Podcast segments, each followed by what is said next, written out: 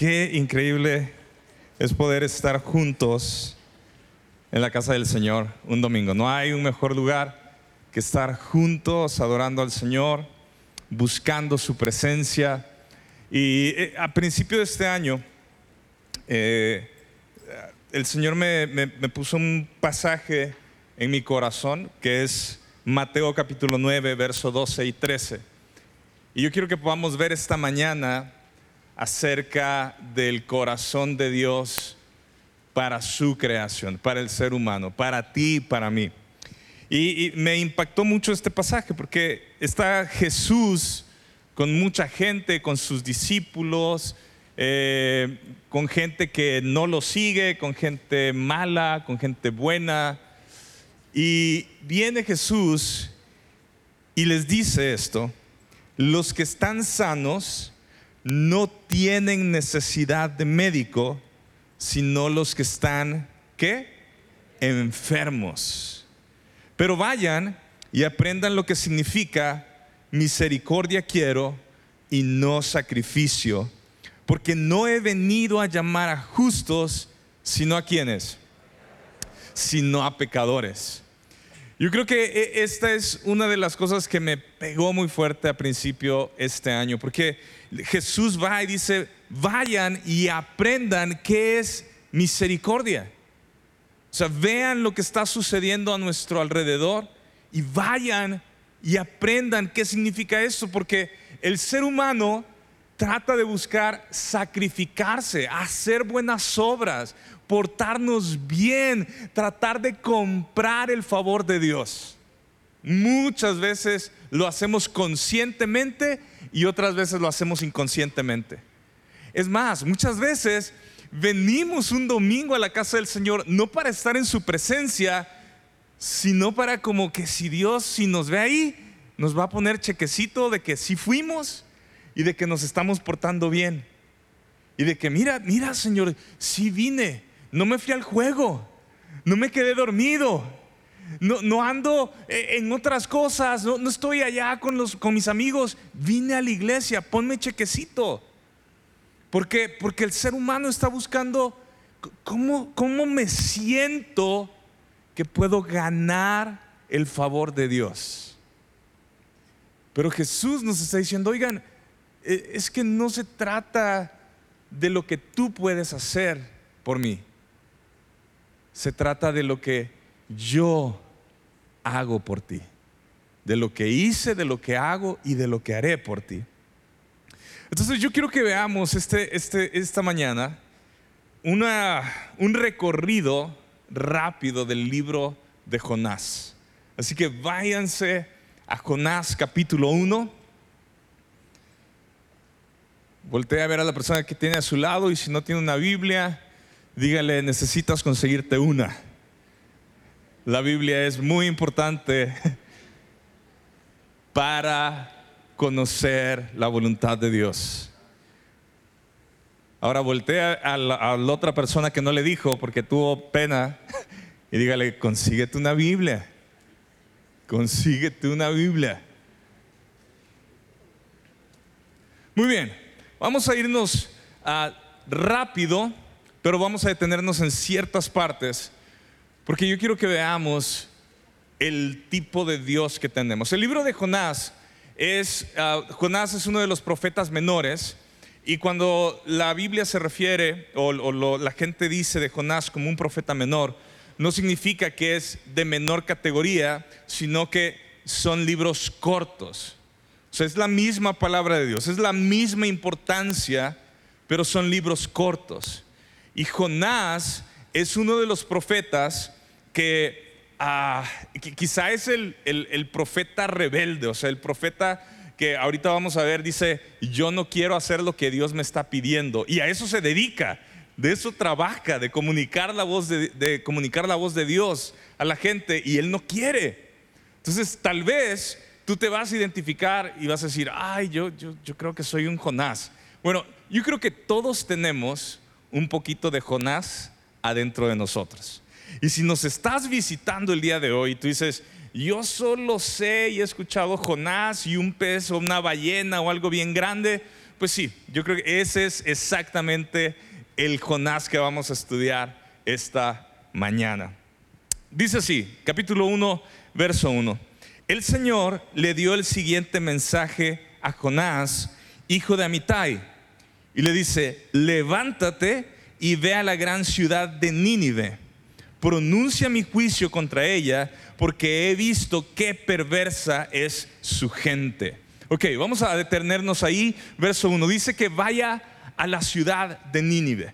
Nínive era la capital de Asiria, era una ciudad fuerte, era una ciudad con mucho poder, era una ciudad también conocida porque eran sanguinarios, era gente que mataba, que despellejaba a la gente, que los decapitaba, que literalmente cuando eh, en las guerras y tomaban a, los cautivos, a la, gente que habían conquistado, a veces los despellejaban o les ponían como si fueran, ah, cuando, cuando agarran a los peces, cuando los pescan, un garfio y se los metían y se los llevaban desde donde habían conquistado la guerra hasta Nínive.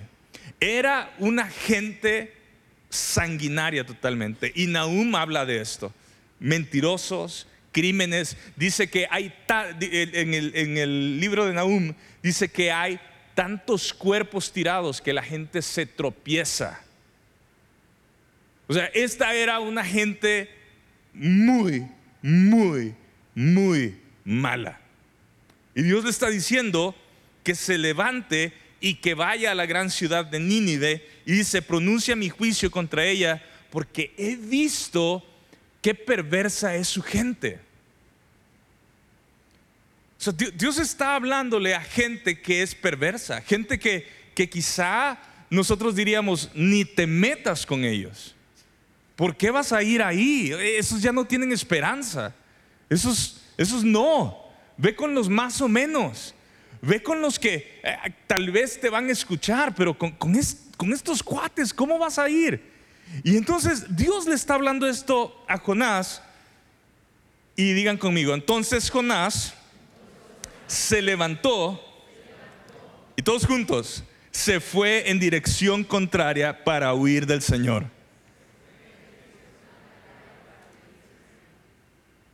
A alguien Dios le ha hablado y en lugar de ir al lugar donde Dios te está diciendo, literalmente te levantas y haces exactamente lo opuesto.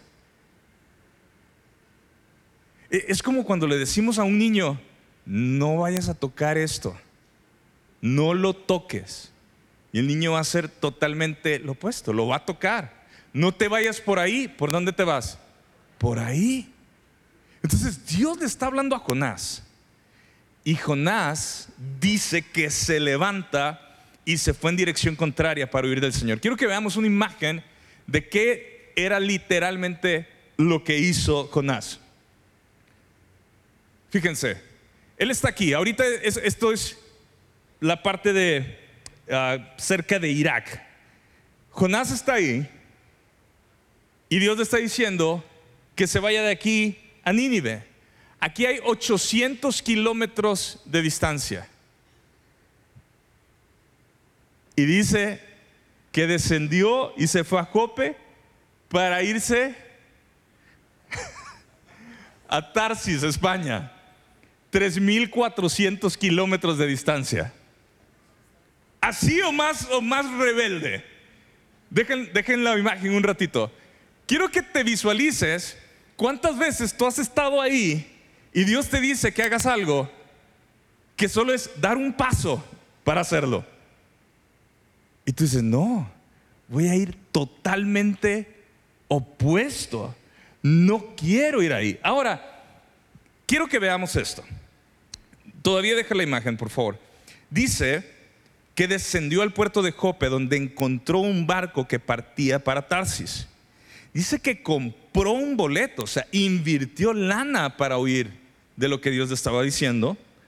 Y dice que subió a bordo y se embarcó rumbo a Tarsis con la esperanza de qué? De escapar del Señor.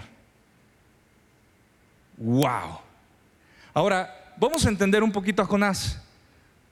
Jonás sabe quién es la gente de Nínive. Jonás sabe que es gente mala. No se merecen la salvación de Dios. Y Jonás dice, no, yo, no quiero irle a hablar a esa gente. Esa gente se merece que los maten, que los crucifiquen vivos. Yo, yo no voy a hacer la voluntad de Dios. Ahora, ¿cómo está pensando Jonás? Ah, pues Jonás tiene una idea. Jonás piensa que su idea es mejor que la de Dios. ¿Por qué? Porque Jonás está razonando. Jonás está diciendo, esta gente es malvada. Esta gente no tiene, no, no tiene salvación. Esta gente está reprobada. Esta gente, no, no, no, no, no. Dios, no estoy de acuerdo contigo. Lo voy a hacer a mi manera. Ahora, ¿te suena esto a ti? Cuando Dios nos está hablando y tú dices, no, Señor, pero es que tú no sabes lo difícil que es esa persona. Tú no sabes, Señor. Mejor hagámoslo de esta forma. Y hasta pagamos, hasta invertimos tiempo. Ahora, la distancia era súper cerca. Y prefiere irse y gastar tiempo. Yo quiero que entendamos esto cuando vamos en contra de lo que Dios nos está diciendo, siempre vamos a gastar más tiempo, siempre vamos a gastar más dinero y nos va a doler mucho más. Siempre vamos a gastar más tiempo, siempre vamos a gastar más dinero y nos va a doler mucho más. Pensamos que no, Pensamos que, ah, qué difícil, híjole, ir con los de Nínive, híjole, y si me matan y qué sé yo, cualquier cosa, siempre te va a costar más. Ok, pueden quitar la imagen, vámonos al verso 4. Ya va Jonás en su barquito y dice, ahora bien, el Señor mandó un poderoso viento sobre el mar, el cual se desató una violenta tempestad que amenazaba con despedazar el barco. Ahora, siempre que yo leía este, este pasaje, pues me imaginaba, ay, mucho viento y, pues sí, te, asustas y todo. Pero cuando empecé a estudiar este pasaje, dice que el tipo de vientos que hay en el mar Mediterráneo, o sea, se crean ciclones. Son, o sea, son cosas fuertes. Y dice, esto es normal en el mar Mediterráneo. Y dice, temiendo por sus vidas, los desesperados marineros pedían ayuda a sus dioses y lanzaban la carga por la borda para aligerar el barco. Todo esto sucedía mientras Jonás dormía profundamente en la bodega del barco. ¿Cómo puede alguien dormir cuando hay una fuerte tempestad y toda la gente está asustada, corriendo, tirando equipaje, tirando cosas y él está dormido? ¿Habrá sido mexicano? Así que el capitán bajó a buscarlo. ¿Cómo puedes dormir en medio de esta situación? Yo creo que esa es la pregunta de todo el mundo, pero el capitán dice, ¿cómo puedes estar dormido, Jonás?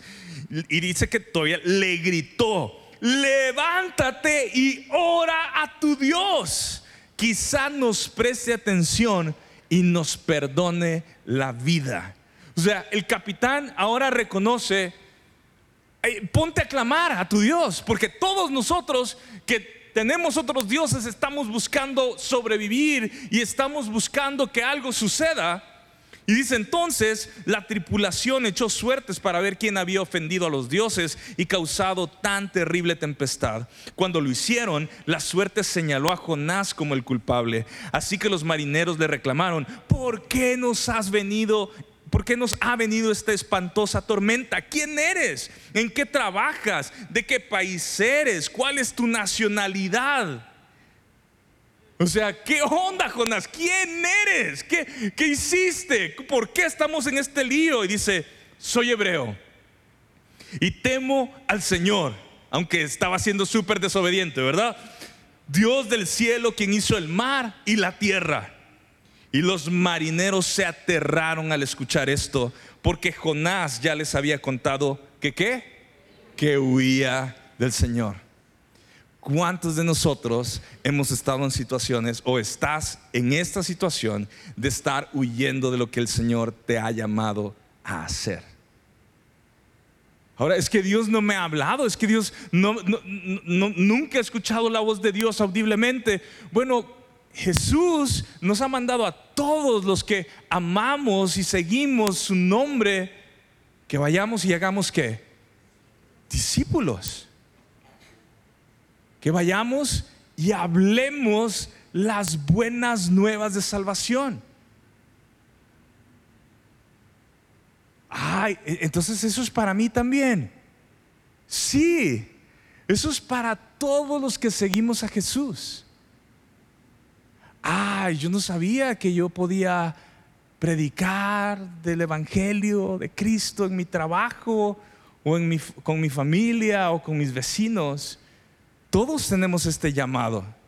Dios ya nos ha dicho, vayan y hagan discípulos. Vayan y hablen de las buenas nuevas de salvación. Ah, ¿Por qué lo hiciste? Gimieron. Verso 11. Como la tormenta seguía empeorando, le preguntaron, ¿qué debemos hacer contigo para detener esta tempestad? Y dijo Jonás, échenme al mar y volverá la calma. Yo sé que soy el único culpable de esta terrible tormenta. Sin embargo, los marineros remaron con más fuerza para llevar el barco a tierra, pero la tempestad era tan violenta que no lo lograron. Entonces clamaron al Señor, Dios de Jonás. Fíjense, Jonás le dicen, tírenme y va a venir la calma. Y dijeron, ¿cómo vamos a tirar a este pobre? se va a morir. No, no, no, no. vamos a intentar, vamos a llegar un poquito más lejos, a ver qué sucede. Pero dice que la tormenta siguió más violenta. Y a veces, a veces, nosotros queremos interferir en los planes de Dios con amigos o con gente y tratamos de ayudarlos a no cumplir la voluntad de Dios. Y cuando nosotros tratamos de ser buena onda y ayudar a alguien, porque, ay, mira, es que está agobiado, mira, es que está cansado, mira, es que está en aprietos, pero estamos en contra de lo que Dios está hablando y lo que Dios le ha dicho a esa persona, en lugar de nosotros ayudarle, nosotros estamos empeorando la situación. Y esto nos afecta a nosotros si nosotros estamos siendo parte de esto. Entonces en el verso 14, todos estos que eran paganos, todos estos que no creían en Dios, ahora resulta que le están rogando al Dios de Jonás y dicen, oh Señor, no nos dejes morir por el pecado de este hombre y no nos haga responsable de su muerte. Fíjense, fíjense, estos hombres que no tienen temor de Dios ni siguen a Dios, pueden ver que hay pecado en la vida de Jonás de desobediencia, que está huyendo de Dios. O sea, la gente que aún no sigue a Dios, la gente que no tiene claro cómo se vive en Cristo, sí puede identificar y vernos que estamos viviendo para Dios o no, que estamos siendo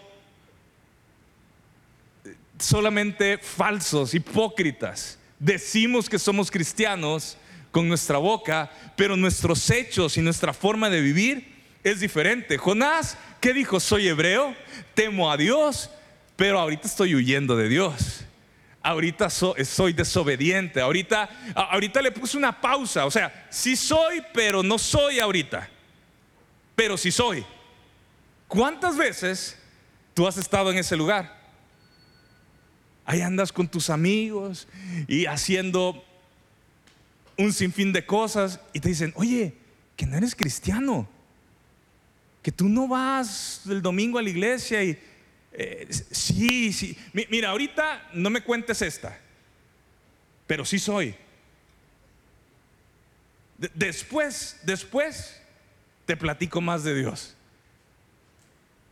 Ah, o sea, le, ponemos pausa a nuestra vida cristiana. Le ponemos pausa a nuestra relación con Dios. ¿Se, imaginan? Es como, yo ando o cualquiera anda con muchas mujeres y está casado. Oye, que no estás casado. Sí, pero ahorita le puse pausa. ¿Qué te diría tu mujer? Desgraciado. Para afuera. Nadie hace eso en una relación con Dios ni con alguien que amamos. No le ponemos pausa a nuestra vida, pero Jonás le puso una pausa. Y estos hombres reconocen que Jonás está pecando contra Dios. Dice, verso 15, entonces los marineros tomaron a Jonás y lo lanzaron al mar embravecido. ¿Y qué dice? Junto conmigo, ¿qué dice? ¿Y al qué? Y al instante se detuvo la tempestad. Así o más claro. Dice, los marineros quedaron asombrados por el gran poder del Señor. Le ofrecieron un sacrificio. ¿Y qué dice? Ahora, chequen esto. Gente que no cree en Dios empiezan a orar y a pedirle a Dios que no que les permita vivir. Y en el momento en que ellos obedecen y se quitan de donde, de, interferir en los planes de Dios, Dios trae paz y Dios resuelve la situación. Y dice entonces que los hombres creyeron y que ofrecieron un sacrificio para Dios. Y dice, y prometieron servirle.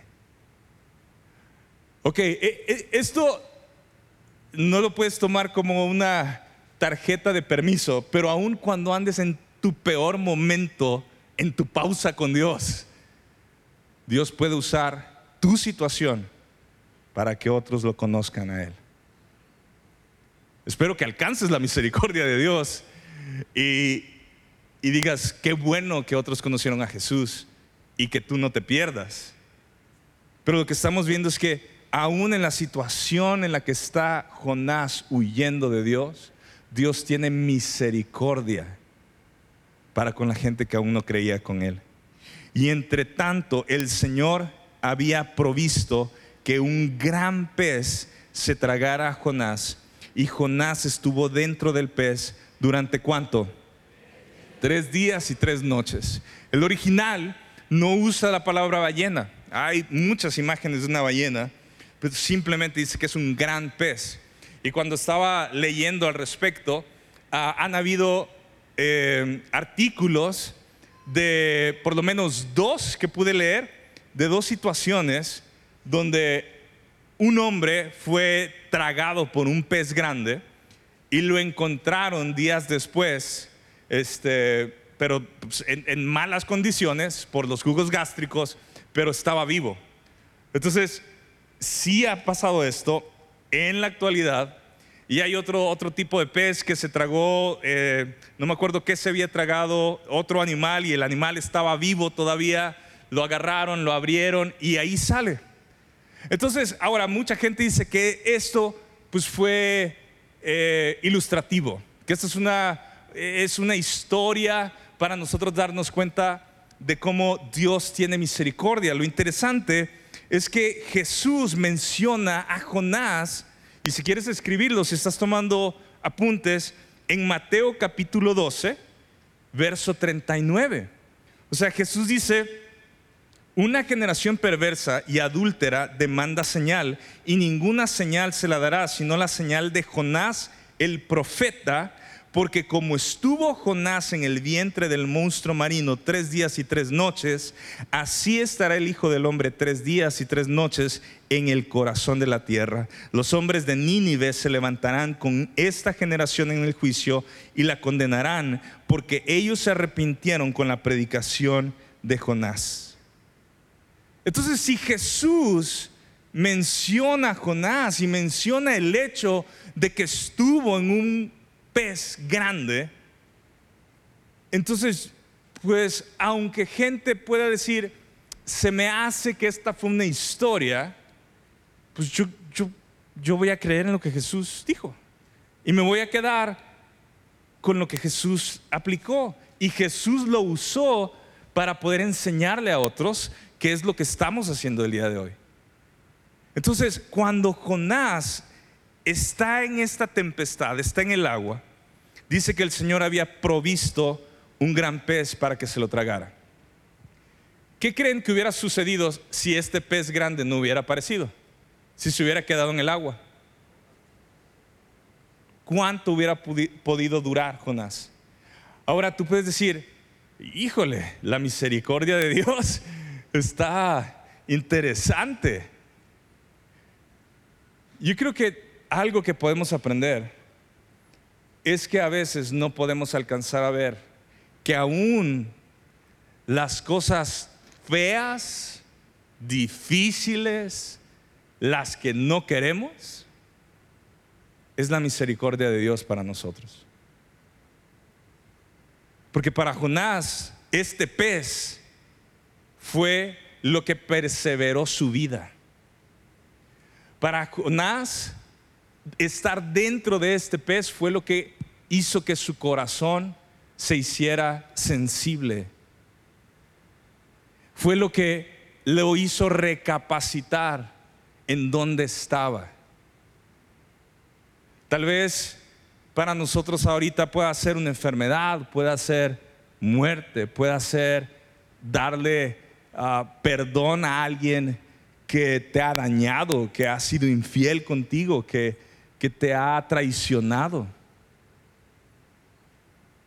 Tal vez estás en una situación donde dices, e, esto es lo peor que me puede pasar. Sin embargo, Dios está permitiendo que una situación en tu vida haga que tu corazón voltee a ver hacia el, hacia el cielo y le diga, Señor, enséñame a seguirte. No quiero seguir huyendo. No quiero seguir corriendo de ti. Quiero escuchar tu voz. ¿Cuál es tu pez grande el día de hoy? No sé. No sé en qué situación estás metido, pero lo que sí sé es que Jonás no se menciona en todo el capítulo 1 que había orado, y ahora en el verso 1 del capítulo 2 dice, entonces Jonás, ¿qué? Oró a quién? Oró al Señor su Dios desde el interior del pez y dijo, vámonos todos juntos escuchando esta oración. En mi gran aflicción clamé al Señor. ¿Y qué? Y él me respondió, desde la tierra de los muertos te llamé. ¿Y qué? ¿Y tú, Señor? Me escuchaste. Me arrojaste a las profundidades del mar y me hundí en el corazón del océano. Las poderosas aguas me envolvieron. Tus salvajes y tempestuosas olas me cubrieron. Entonces dije, oh Señor, me has expulsado de tu presencia, aún así volverá a mirar hacia tu santo templo. Fíjate, está dentro del pez y está empezando a relatar lo que sucedió. Cae al agua y siente toda la tempestad y siente que se está hundiendo y siente que ya no puede. Porque ¿qué es lo que nos imaginamos? Ah, que lo tiraron y el pez estaba con la boca abierta. Ah, mira, ahí cayó. Pero dice que batalló. Dice que su fuerza decayó. Dice que sintió, ya no la voy a armar, ya no voy a contar de esta historia. Y dice, pero aún así, dice, oh Señor, me has expulsado de tu presencia. A Jonás le puede darse cuenta que su desobediencia posiblemente no solamente le iba a quitar la vida, sino que ya no podía tener una relación con Dios. Jonás hablaba con Dios. Dios escuchaba a Jonás, Jonás hablaba con Dios. Y dice, me hundí bajo las olas y las aguas se cerraron sobre mí, las algas se enredaban en mi cabeza, me hundí hasta las raíces de las montañas, me quedé preso en la tierra cuyas puertas se cierran para siempre. Pero tú, digan conmigo, pero tú, oh Señor mi Dios, me arrebataste de las garras de la muerte.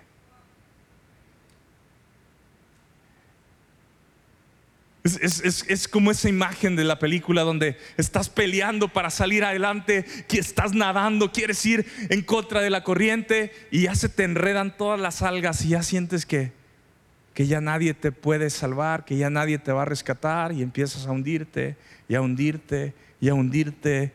Y dice, pero me arrebataste de las garras de la muerte. Cuando la vida se me escapaba, ¿qué, qué dice que hizo? Recordé al Señor. Si sabes que podemos estar tan hundidos en un hoyo en nuestra vida y no recordarnos de Dios.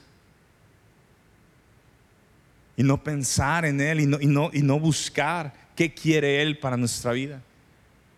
Porque quizás tu condición es ahora el centro de tu vida. Quizás esta situación con esta persona no te deja poder ver a Dios no te deja poder clamar a Dios. Quizá esta enfermedad ahora es el centro de todo lo que estás haciendo y todo está invertido en esta enfermedad o en este luto o en esta traición o en este problema financiero, lo que sea. Pero estás tan hundido que ya no recuerdas quién es el único que nos puede arrebatar de la muerte y de la situación en donde estamos. Y él dice, cuando la vida se me escapaba, recordé al Señor y elevé mi oración sincera hacia ti en tu santo templo. Los que rinden cultos, culto a dioses falsos, le dan la espalda a todas las misericordias de Dios. Pero yo, digan conmigo, pero yo te ofreceré sacrificios con cantos de alabanza y cumpliré que todas mis promesas. O sea, Jonás ahora está entendiendo, con Dios no puedo jugar, con Dios no puedo huir, con Dios no puedo decir por esta forma, así lo voy a mover. No, ahora voy a cumplir todas mis promesas. Y me encanta esto, pues mi salvación viene solo del Señor.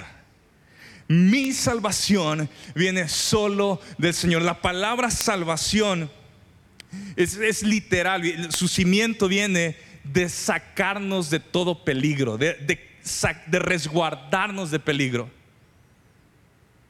Nosotros hablamos de salvación en la iglesia, de la salvación de nuestros pecados. Pero salvación cubre la salvación de nuestra vida física, la salvación de nuestra vida espiritual, la salvación de cualquier circunstancia a nuestro alrededor. Por eso cada uno de nosotros como hijos de Dios, cuando, cuando estamos en cualquier situación en nuestra vida, eh, nosotros le decimos, Señor, estoy en tus manos. Cada vez que nosotros salimos en la carretera, hacemos una oración, no porque ay, e, e, esta es la, tradición o este es el rito para poder orar y que nos vaya bien. No, como hijos de Dios queremos que sus ángeles nos protejan, que nos resguarden.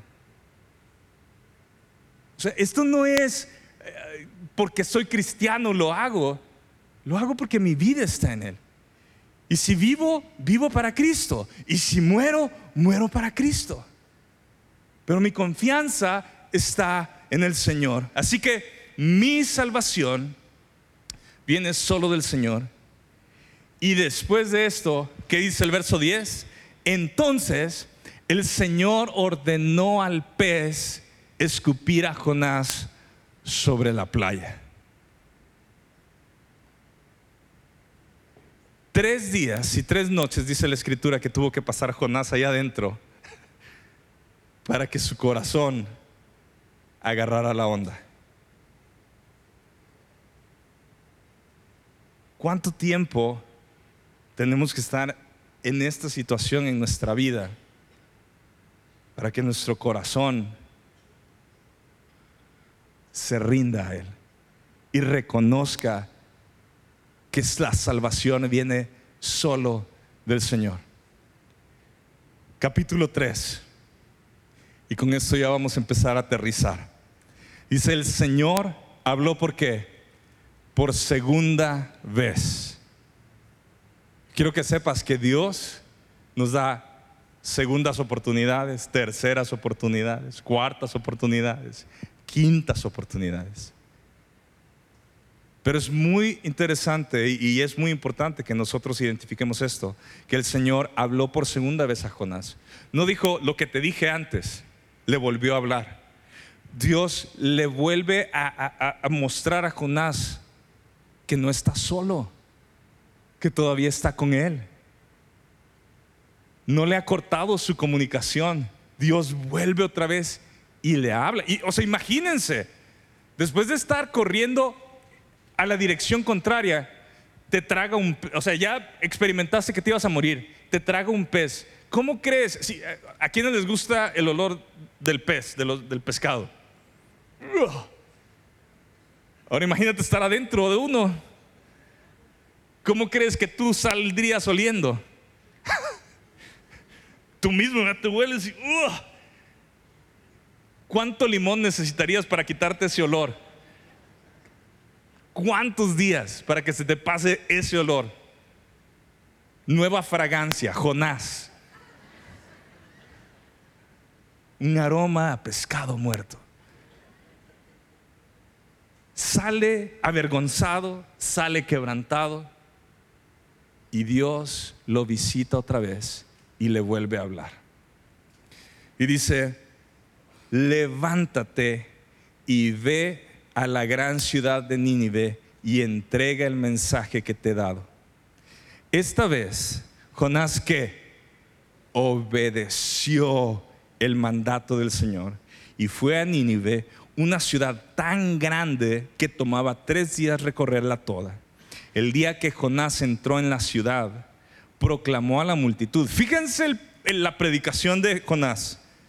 Dentro de 40 días Nínive será destruida. Ese fue el mensaje de Jonás. Esa fue su predicación. Y la gente dice que entonces la gente de Nínive, de Nínive ¿qué dice que hizo? Creyó el mensaje de Dios. Y desde el más importante hasta el menos importante declararon ayuno y se vistieron de tela áspera en señal de remordimiento. Cuando el rey de Nínive oyó lo que Jonás decía, bajó de su trono y se quitó sus vestiduras reales, se vistió de tela áspera y se sentó sobre un montón de cenizas. Entonces el rey y sus nobles enviaron el siguiente decreto por toda la ciudad. Este es el rey con la fragancia de Jonás se bajó de su trono, se quita sus, ropas y va a hacer este decreto. Nadie puede comer ni beber nada, ni siquiera los animales de las manadas o de los rebaños. O sea, ayuno completo hasta los animales. Dice, tanto el pueblo como los animales tienen que vestirse de luto y toda persona debe orar intensamente. ¿A quién? A Dios. Apartarse de sus malos caminos y abandonar toda su violencia quién sabe, puede ser que todavía Dios cambie de parecer, contenga su ira feroz y no nos destruya. Cuando Dios vio lo que habían hecho y, y, cómo habían abandonado sus malos caminos, cambió de parecer y no llevó a cabo la destrucción que les había amenazado. Eso es el fruto de salvación cuando nosotros obedecemos a Dios cuando estamos dejando de correr de Dios y tratando de huir de lo que Dios nos está hablando. Y aquí puede terminar esta historia. quiero, quiero que veamos esto y, y cerrar con el capítulo 4. Porque Jonás dice que este cambio de planes, verso 1, molestó mucho a Jonás y se enfureció. ¿Por qué se enfureció Jonás de que Dios haya perdonado la vida de todas estas personas? O sea, e, esto era un problema fuerte en el corazón de odio, de amargura contra la gente de Nínive. O sea, Jonás está viendo que Dios extiende su misericordia y Jonás dice, oh, y dice, Señor, ¿no te dije antes de salir de casa que tú harías precisamente esto? Por eso huí a Tarsis. Sabía que tú eres un Dios misericordioso y compasivo, lento para enojarte y lleno de amor inagotable. Estás dispuesto a perdonar y no destruir a la gente. Quiero que veas esto. Este, este es un amor perseverante no solamente para la gente de Nínive, para ti y para mí. si tú quieres clavarte en, en algo el día de hoy, es que tú sepas que Dios nos ama con perseverancia. Y cuando digo con perseverancia, estoy siendo intencional en decir que aún y como tú y yo somos de infieles y de rebeldes y de mala onda y, y, de que nos tomamos a veces nuestras pausas con Dios, Dios nos sigue amando perseverantemente. Y persevera y persevera y persevera y persevera hasta que nuestro corazón entiende que tenemos un Dios misericordioso y lento para la ira. Dice, ¿estás dispuesto a perdonar y no destruir a la gente? Quítame la vida ahora, Señor. Prefiero estar muerto y no vivo si lo que yo predije no sucederá. Y el Señor le respondió, ¿te parece bien enojarte por esto? Entonces Jonás se fue al oriente de la ciudad e hizo una enramada. Luego se sentó bajo la sombra de la enramada mientras esperaba ver lo que le acontecía a la ciudad. Ahora bien, el Señor Dios proveyó que una planta frondosa creciera allí y pronto, perdón, y pronto extendió sus anchas hojas sobre la cabeza de Jonás y lo protegió del sol. Qué, qué increíble Dios cuidando a Jonás aún con toda esta actitud. Esto le trajo alivio y Jonás estuvo muy agradecido por la planta. Pero Dios también proveyó un gusano y al amanecer del día siguiente el gusano se comió el tallo de la planta de modo que se marchitó. Así que cuando el sol se intensificó, Dios proveyó un viento abrasador del oriente para que soplara sobre Jonás. El sol pegó sobre su cabeza hasta que se sintió tan débil que deseaba morirse y exclamó, es mejor morir que vivir así.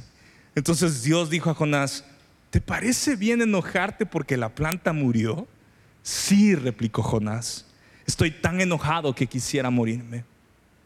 Entonces el Señor le respondió, sientes lástima por una planta, aunque tú no hiciste nada para que creciera. Creció rápido y murió rápido. Pero Nínive tiene más de 120 mil habitantes que viven en oscuridad espiritual, sin mencionar todos los animales no debería yo sentir lástima por esta gran ciudad.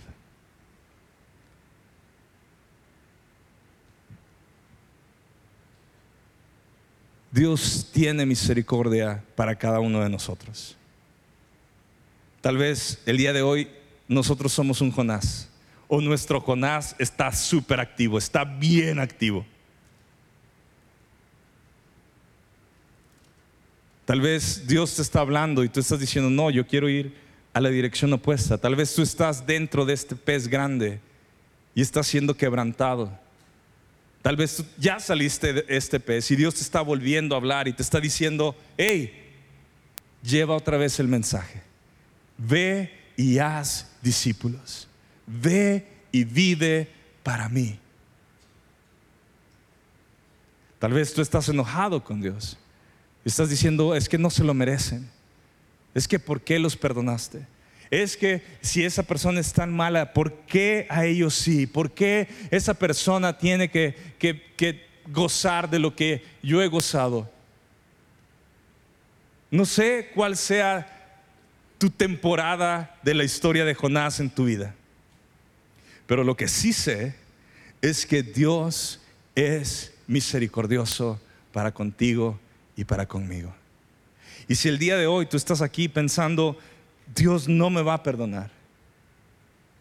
Yo he vivido haciendo lo que quiero. No, tal vez sí has hecho muchas cosas malas, pero la esencia de nuestro pecado está en nuestro orgullo y en nuestra rebelión. La esencia de nuestro pecado es que nosotros pensamos que podemos comprar la misericordia y la bondad de Dios haciendo buenas acciones.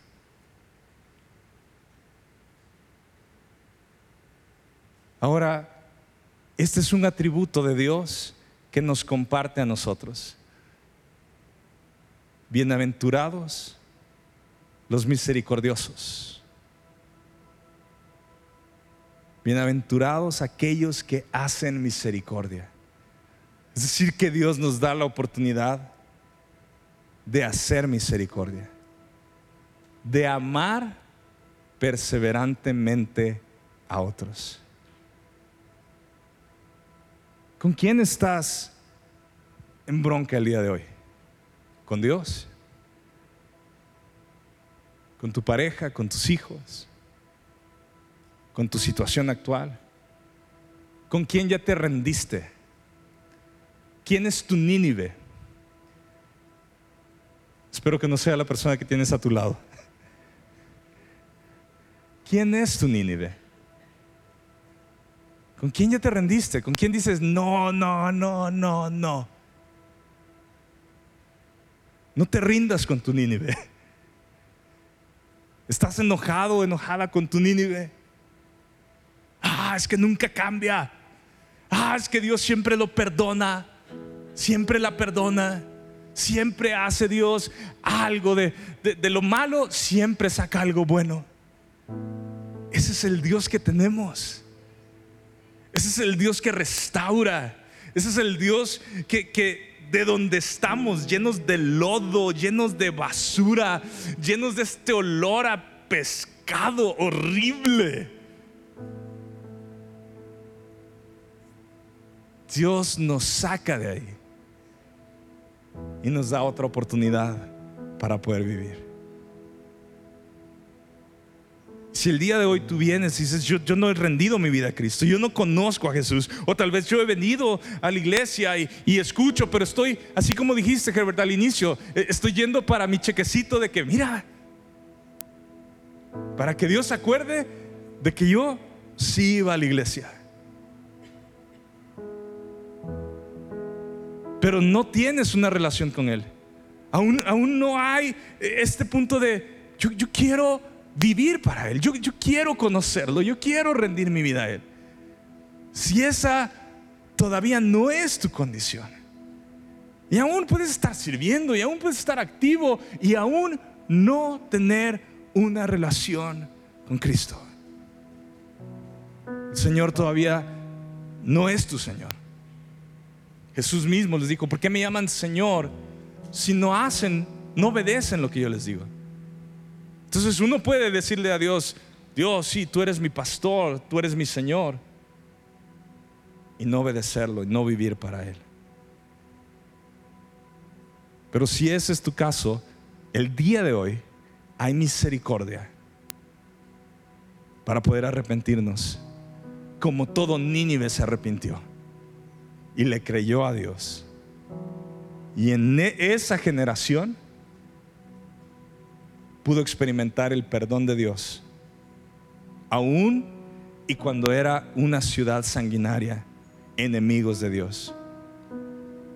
Dios está buscando a los que están enfermos, no a los que se creen que están sanos. Jesús dijo, vayan y aprendan el significado de misericordia, no de sacrificios. Vamos a inclinar nuestro rostro. Yo quiero orar por todos aquellos que aún no han rendido su vida a Cristo, que aún no tienen una relación con Dios Padre. Y que el día de hoy tú te puedes identificar, quizás tú no eres Jonás, tú eres Nínive. Tú eres uno de estos hombres de Nínive que que ha vivido haciendo su vida, que vive fuera de lo que Dios desea y anhela, viviendo fuera de su voluntad. Y tú dices, yo, yo quiero ser como ese rey de Nínive y toda esta gente que se arrepintió de sus malos caminos y buscó a Dios. Si tú eres esa persona, el día de hoy yo quiero invitarte a que levantes tu mano bien en alto y me indiques, yo quiero recibir a Jesús en mi corazón. Yo quiero ser un hijo de Dios, una hija de Dios. Puedo ver tu mano. Puedo ver su mano. Puedo ver tu mano. Puedo ver sus manos. Puedo ver tu mano ahí atrás. Son varios. Puedo ver su mano también aquí adelante. Son varios que el día de hoy puedo ver su mano allá también atrás. Su mano también, su mano también. Puedo ver tu mano también.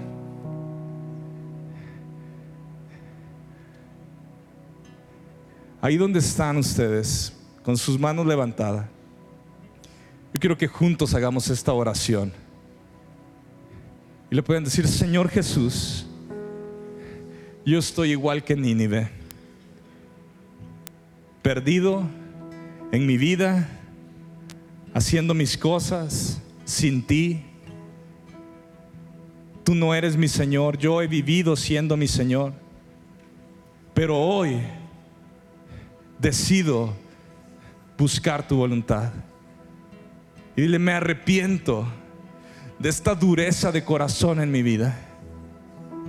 Perdóname de mis pecados.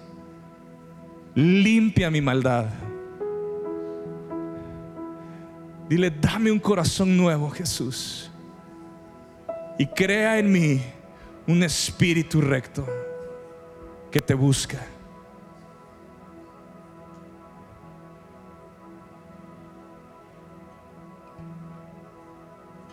Dile, Jesús, te necesito. Enséñame a amarte, a obedecerte y a seguirte.